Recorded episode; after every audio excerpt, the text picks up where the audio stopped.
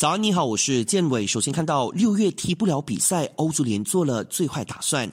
新冠肺炎疫情肆虐，欧洲五大联赛全部停摆。目前各个俱乐部仍希望能够在疫情平稳后重启赛季。可是欧足联主席切费林不是很乐观，直言如果最迟六月底还无法重启赛季，那么欧洲足坛的这个赛季可能会作废。为了降低疫情对各方面的经济损失，多家俱乐部包括巴萨都实行了降薪的政策来自救，甚至不惜使出临时雇员条款 （ERTE）。